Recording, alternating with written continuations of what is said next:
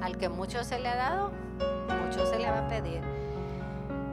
Nosotros tenemos que tener también muy claro que la era del Espíritu tiene muchas dimensiones para la construcción de la iglesia. El Espíritu Santo, porque le dijo el Señor, no se muevan de Jerusalén. Quédense aquí esperando la promesa del Padre, que les va a enviar el Espíritu Santo para que sean mis testigos. O sea, hermano, cuando te sientes, ay, yo no tengo ningún don. Mentira. Imposible que tú no tengas ningún don. Dios no crea nada vacío. Todo mundo tiene dones. Tal vez no te has dado cuenta cuál es porque no lo has puesto al servicio. ¿Saben cuándo se desarrollan los dones? Cuando te lanzas a servir. Te sabe, ay, yo no sabía que sabía hacer arreglos florales. Pues mira, se te desarrolló, porque si no lo tenías por amor, el Señor te lo da. Cuando tú ejerces un servicio en caridad, el Señor te da dones que tú no sabías que tenías. Segundo, hermanos, el Espíritu Santo nos da, es como la goma que nos pega y nos mantiene en unidad. El Espíritu Santo es la unidad del Padre con el Hijo, por lo tanto será la unidad de los hermanos de Cristo con su cabeza y eh, unidad entre nosotros. El Espíritu Santo también tiene una gran, una gran misión, santificarnos.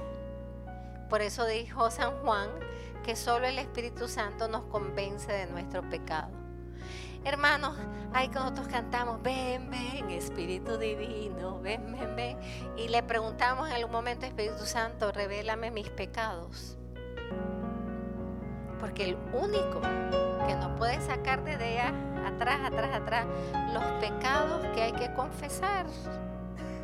Porque a lo mejor tú te crees muy super nice, ven Espíritu Santo. Y el Espíritu Santo está, quiero decirte que eres una vanidosa, pero no me dejas. El Espíritu Santo tiene que santificar a la iglesia para que se parezca a su cabeza. Por eso a mí siempre yo lo oigo esta historia y cada vez que la oigo y la, hablo me duele. Que el sultán, bueno, qué bueno, ¿verdad? Por lo menos que se encontró con San Francisco. Pero que el sultán musulmán que estaba detrás de todos los, los lugares sagrados, cuando conoce a San Francisco dice, si todos los cristianos fueran como tú, yo me convertiría. Hermanos, si la gente se encontrara con nosotros, con gente santa, habieran más conversiones. Muchas veces nosotros somos el signo, más bien, el signo contraproducente del cristianismo. Todos los cristianos hemos alejado a muchísima gente de la fe en vez de atraerlos hacia Cristo. Porque tú y yo somos el único Cristo que van a ver hasta que lo encuentren y ya.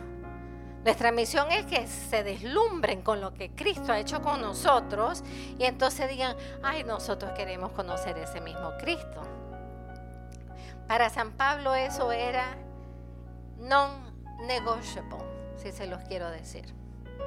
El testimonio de los cristianos era la única manera de atraer junto con la palabra evangelizadora a la gente a Cristo.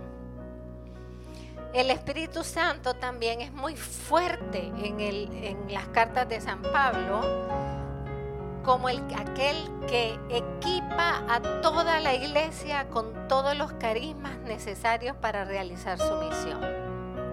Ahora bien, San Pablo era súper carismático. ¿ah?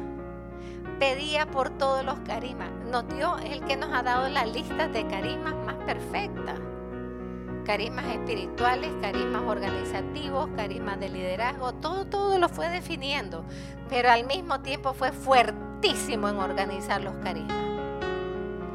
Él no era un carismático bochinchero.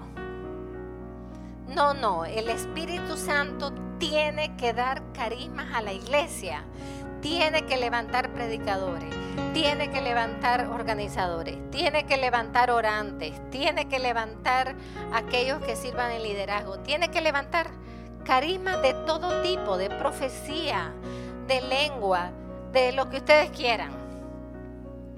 Pero todo tiene que ser vivido bajo autoridad, confirmado y ejercido de una manera ordenada. Clarísimo, que vengan muchos carismas, pero orden en el uso de todos ellos. ¿Reconoces los carismas y los dones del Espíritu Santo en tu vida?